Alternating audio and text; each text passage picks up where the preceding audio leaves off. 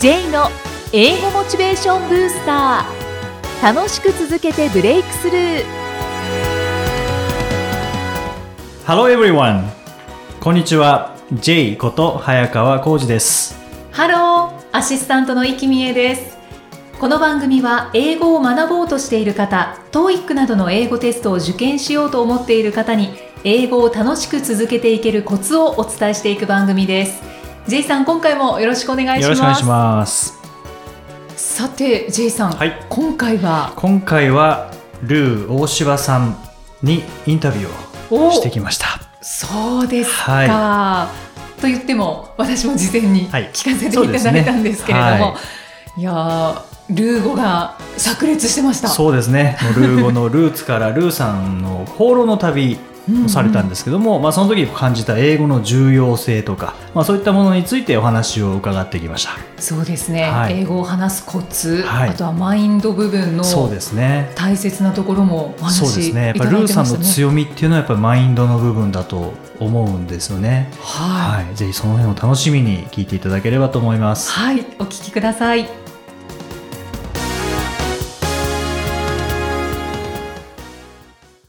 えーそれでは今日はルー大柴さんにインタビューをさせていただくということで、ルーさんよろしくお願いいたします。よろしくお願いします。先生、お久しぶりでごお。久しぶりです。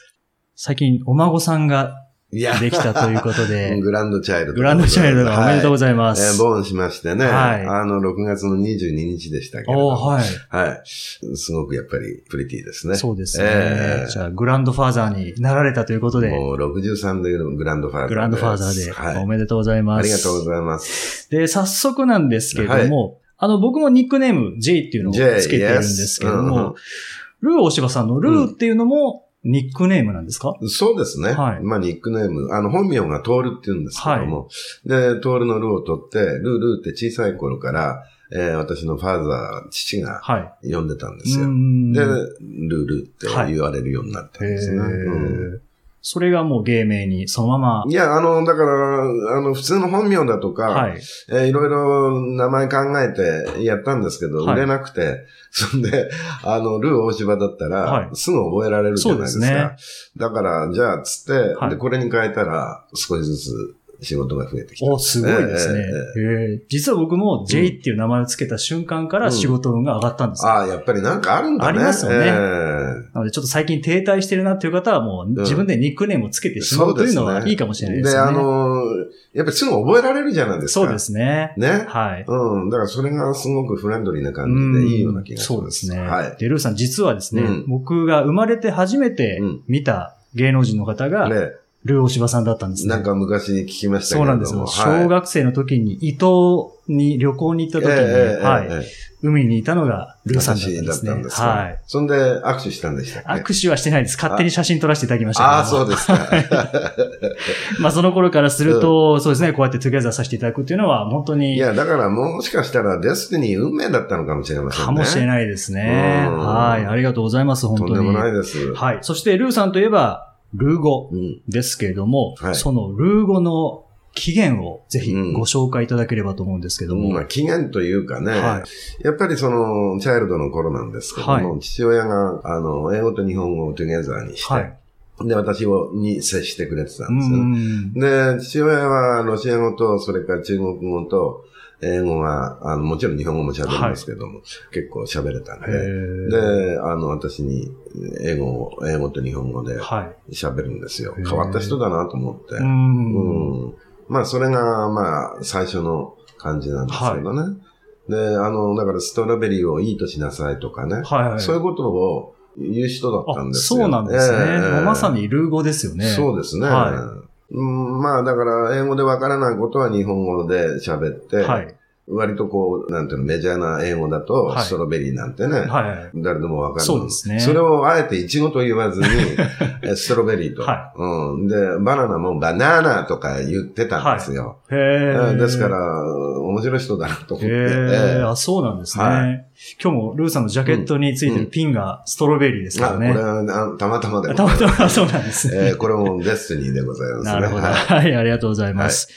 で、あの、実はリスナーの方から、これ聞いてほしいっていうご質問があって、どうぞベティさんという方なんですけれども、はい、ラジオネーム、ベ.ティさんですね。えなんでお父さんはうん4カ国語を話せたのかと。あ、そういう意味ですか。はいあの、父は、あの、生まれが、はい。あの、ハルビンなんですよ、はい。中国で。うんで、あっちで育ったんで、はい。周りには中国人の友達だとか、はいそれからロシア人の友達だとか、えーそういう方があの小さい時からいっぱいいたんで、うん。で、非常に耳のいい人で、はい。音楽もちょっとこう、一回聴いたらすぐなんかこう、ハーモニカでうん吹けちゃうような人だったんですよ。へですから、非常にそのラングエッジっていうかね、あれが、あの、結構、あの子供の時って一番早いじゃないでうん、すか。そうですね。ね。はい。だから、そういうので耳に入ると、もうすぐそれを真似して、やると喋れるようになっちゃったんですよう。んはい。そういうふうに聞きましたあ、けどね。そうなんですね。ええで、ロシア語も英語も同じような感じで。ですね。ええ中国語も。へええすごい、それはもう才能ですね。えいやーどうなんですかへね。えですから、まだ私がチャイルドの頃、はい。あの、父となんか中華屋さんに行くと、えー中国人の方が、はいと中国語で喋ったりあし、て。そうなんですね。うん。あすげえなと、はあの、要するにチャイルド心にね、思いましてね。なるほどうん。へす。ごい。全然そういう、なんていうの、普通だとこう、あの、ドキドキすることがうん、割とこう、そういう、あハルビンっていうか、ロシアで育ったんで、はい。あの、人との付き合いは割とオープンな人であ、したね。そうなんですええね。あんまり物おじしなかったですね。なるほど、はい。はいうん。それをルーさんも、こう、受け継いでいるというか。うん、どうなのかわかりませんけどね。うんはいはい。そういうところがあるかもしれませんね。そうですね。はい。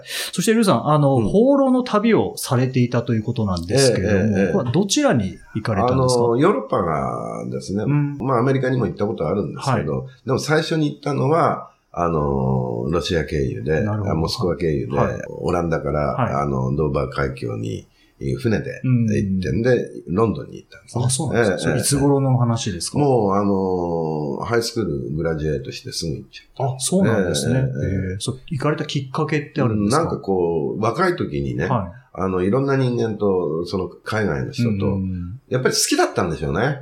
で、うん自分でなんかこう、いろいろ経験してみたいなっていう、そういうなんかこう、えー青年は荒野を目指すなんてね、はいはいはいあの、五木ひろゆきさんの本が結構ベストセラーになってた。はい。で、ああいうの読んでると、はいなんかこう、電車に乗って飛行機に乗って、はい。えー知らない国に行って、はえー世界っていうのは広いんだってことを、えー自分でうんなんかこう体験したいなって思って。ねまあ僕はラッキーでしたけどねう、ん親も許してくれたんで。は。はいへえ。い。どのぐらいの期間行かれてたんですか？アバウト1年ですねあ。あ。だから、ロンドンであ英会話スクール3ヶ月ぐらいで、はい。でそれから、あ放浪の旅っていうかう、んうん。あの、それは、あの、下宿してはい学校行ってたんですあ、けどそうなん、ですね。で、それからもうすべてそういうトランクに全部荷物ははい。日本に送っちゃって、で、割と気軽に夏だったんでね。ああ。うん。あまあ、その当時ヒッピーなんていうね、はいえー時代でございまして。へーで、セッターを履きながら、はい。ヒッチハイクをして。で、オランダから、またオランダに行って、はいそれから、あの、スカンジナビアっていうか、デンマーク、スウェーデン、オスロ、あノルウェうんー、それからフィンランド行って、うん。で、ドイツに行って、またフランスに帰ってきて、はいオランダにいて、みたいなね。すごいですね。ぐるぐる回って、ええまあ、だから特に北欧が多かったですけどね。はいへええヒッチハイクがメインで移動えそうですね。やっぱりお金がそんなにね、あれでしたけど。そうするともう、もう必然的にコミュニケーション取らなきゃいけなくそうですなると思うんですけども。ただね、あの、やっぱり、あの、ロンドンはその英語で British English ですけど、うん他の国っていうのはやっぱりその母国語ってあるわけじゃそうでないですか。すね。だけど、はい。あの、片言の英語で話しかけてみると、はい。はい。あっちは答えられますよね。うん。その当時から。はい。だから今からそうですね、えー、45年ぐらい前かな、うん。私行ったわけですけども、その頃日本のその人たちっていうのは、まあ外国の人も今ほどあの目に目にうん。ジャパンにいたわけじゃないんで、そうですよね。あれだけど、たまにこう、あの、見かけてはい。話しかけられたりはしましたけど、うんみんなできなかったじゃないですか。うん。あんだけ、例えば、中高大とね、はい。えー、10年ぐらいやってるのにできないんだけど、はい。僕が行ったそのヨーロッパの人たちっていうの、はい。若者はね、はい。特に若者が、うんあの、僕と同じぐらいの年代の人は、あの、それはそれであっちも片言なんだけど、うんあ、の、英語喋りましたよね。へうえ。だから、コミュニケーションはそんなに、うん、うんディフィカルトではなかったな。すごいですね。それはもう向こうに行かれた時からうん。うん。ためらいなく。いや、あの、それはね、最初その18の少年ですよ、はいまだ。外国行ったっていう時は、うんうんすごいやっぱり緊張しましたね。あそうですかええ本当にここで、あの、生活するのか。はい。それは嬉しさっていうか、建物だとかそういうね、街並みなんか、ああ、いいななんて思いながらも、まあそうですね。でも、あの、外国、もう日本人いないわけだから、だからそこで喋るっていう、はいコミュニケーション取るっていうのは、やっぱり最初は緊張しましたけどね。うんやっぱ日本人といえばこうシャイっていうシャイシャイそんなイメージありますうん、よね。だけど、自分はシャイじゃないと思ってたんだけど、うんやっぱりそういう時にはシャイになりましたね。ルーさんでも。ええええへえでもね、あっという間でしたね、慣れうて。んやっぱ慣れなんですかね。そうですねうんだから私も最初は、こう、わからないとイエスイエスなんつってたんですけどもね、は下宿のおじさんには、いそうやってあの、わからなくてもイエスイエスって言うんじゃなくて、うんあの、何でもいいから喋ろと。はい。うん。そして、じゃないとコミュニケーション取れないぞと。はで変な意味で誤解されるぞって、なるほど。えーはい言われてね、うんで、僕は3ヶ月そこの、に下宿してたんだけど、で、ヒッチハイクで旅に出るって言った時に、はい。あの、嫌なものはや、イエスオアノーはちゃんと、あの、他の、何、えーカントリーっていうのを、えー言いなさいよって、おーでそう教えられましたね。なるほど。うんもうあのおじさん、マーチさんって言うんですけどね。マチさん。ええはい。マーチさんもういらっしゃらないと思いうんますけどね。ただ、マチさんのおかげで、うん。ルーさんはまた一つパワーアップされて、そうですね。っていう感じですかね。はい。で、僕もこう、英語を勉強を始めたのが、まあ、高校2年生、3年生ぐらいの時なんですけども。ね素晴らしい先生いえいえいえいえ。えーで、こう、勉強していくに従って、はい。なんかこう、性格が変わった気がするんですよね。その日本語喋る時の性格、うんうん英語喋る時の性格はなんか別人だなっていうとがあるんですけど、ルーさんもそんな感じの。わかりますよ、それは。っていうのは、はいあのーなんかこう、オーバーアクションというか、はいあの、身振り手振りっていうのが、はあの、外国の方って多そいうと思うんですよね。はいで、日本の人って割と、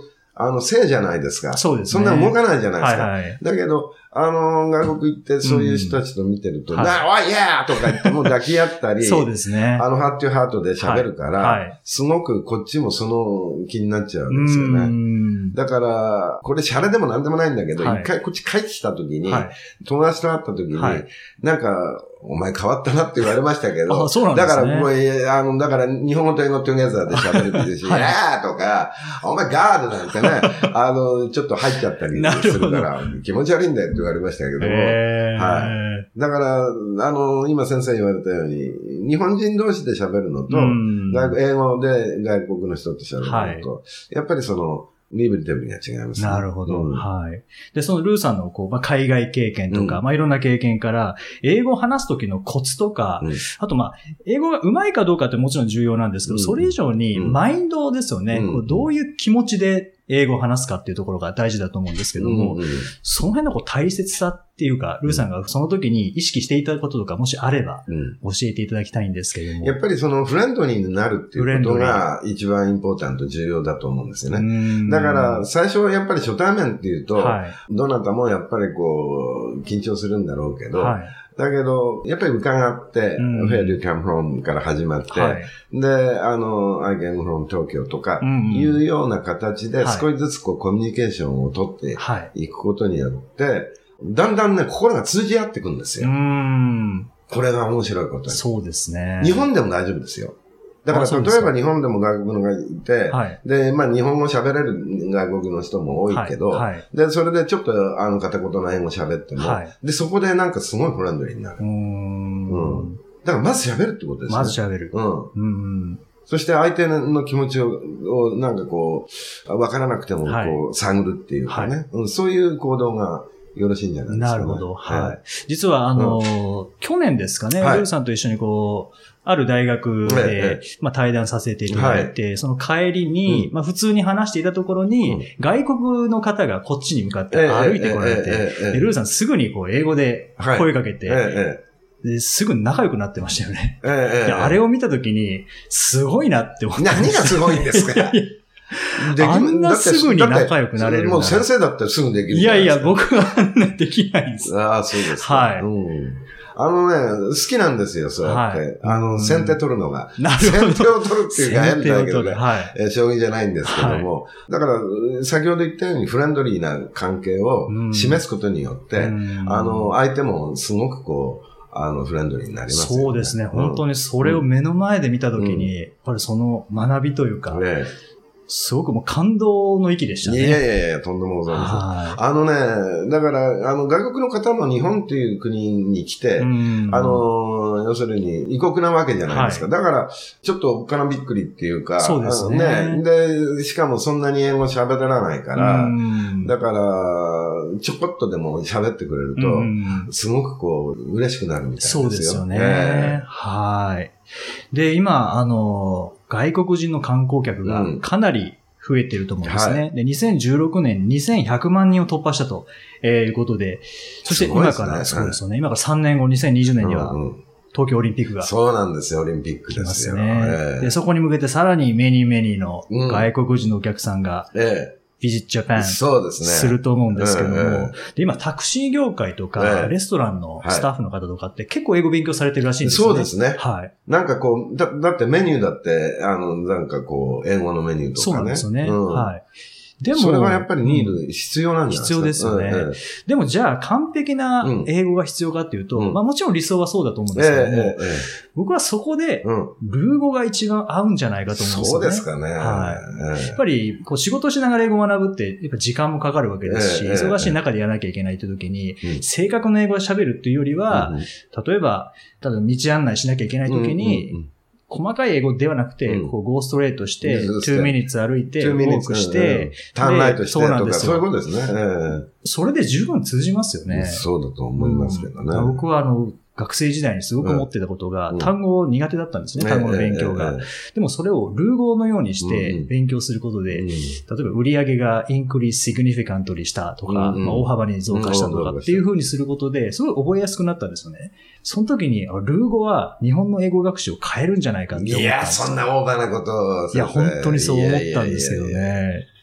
うん。まあ、あの、今、その東京オリンピック。はい。うんで、まあ、外外国の人がいっぱい来るということで。はい僕の時代は、まさに、あの、1964年、はい。東京オリンピックで。前の東京オリンピック。で、はい前の東京オリンピックで。で、外国の方も、その時も来ましたけど、はい。ただ、あの、外国の人がこう、その当時日本語できないから尋ねると、やっぱりみんな、こう笑って、はい。えー、えー、つって逃げてたり。したんですよ。はいはい。で、そういう大人を見てね、うん子供心に嫌だなと私は思ったの。嫌だな、日本人が。はい。だから、少しは喋れるんだったら、はい。うんブロックンでもいいから喋ればいいじゃないかなと思ったんですよ。はいはでね、私ね、高校の2年だったと思う。はい1年だったかな忘れちゃったんだけど、万博ってあったんですよ。大阪まで。大阪まで。はい。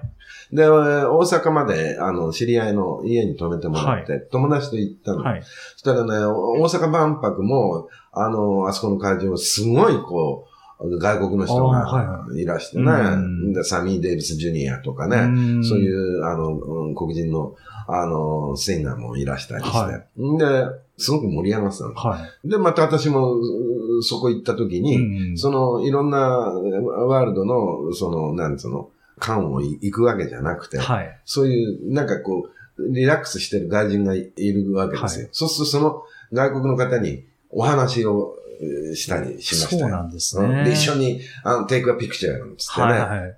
で、その写真も、あまだありますよあそうですかえはあ。えだから、割と、外国の人とこう、お話、コミュニケーションするのが、うんすごい好きだったんですうね。ん。今日は貴重なお話を聞かせていただきましたけども、はい最後にですね、あの、ええリスナーの長谷リバーさんから、ハセリバ長谷リバーさんから、あの、ご質問なんですけども、えーいつもブライトなルーさん、ー。うん。エブリデイをハッピーするうん tips、うんコツを教えてください。もうルーを使いこなしてますけどね。いや、もう素晴らしいですね。はい。あのーやっぱりこう、コミュニケーションを取るときに、うん楽しく、あの、自分からそういうマインドをね、あの、作り上げて、はい。で、いろいろ人に接するってことが、very important だと思うんですよね。なるほど。はい。最初からこう、がんじがらめじゃなくて、うんもう自分でこう、ニュートラルな感じで、はい。えー人とおしゃべりをする。はい。そういうところをこう、で楽しませるっていうエンターテインメントですね。そうですね。ええ、そういうのを心がけると、はいフレンドが増えるような気がしますけど、ね、なるほど、そうですね、はい、はい。ありがとうございます。はい。えー、ルーさんには来週もまた、OK、えー、インタビューさせていただきたいと思いますので、はい、えー、まずは前編はここまでということで、どうもありがとうございました。どうも、サンクス。ありがとうございました。英語で名言。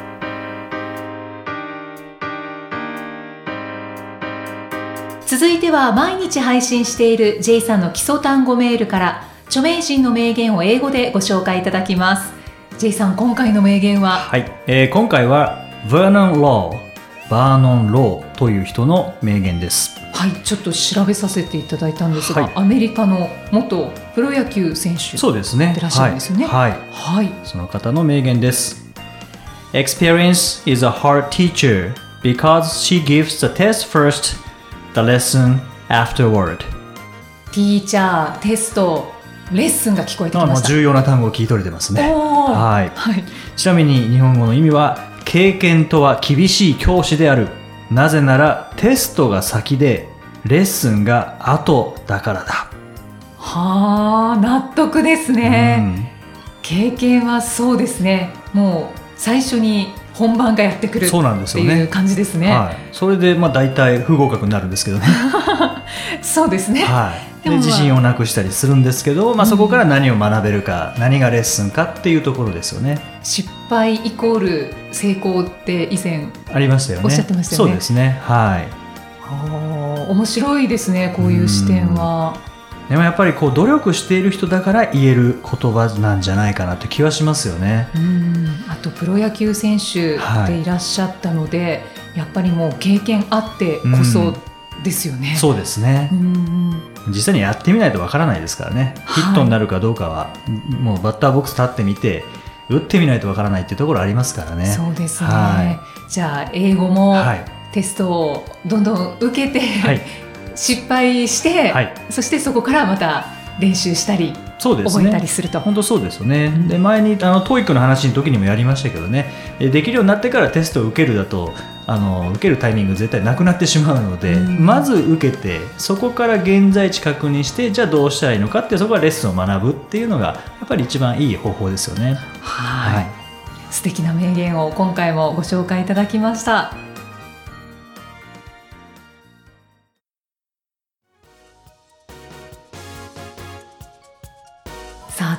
22回お送りしてまいりました。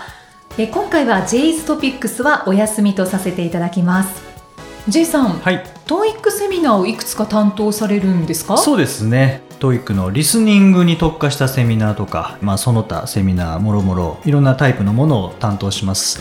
これは詳細はブログをブログそうですね。ブログツイッターではい。あの配信してますのでぜひご興味がある方はそちらの方をご覧ください。はいいやジェイさんご活躍されてますね。もう楽しいですねやっぱり毎日。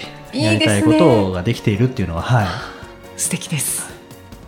さあそしてこの番組ではご質問ご感想をお待ちしています。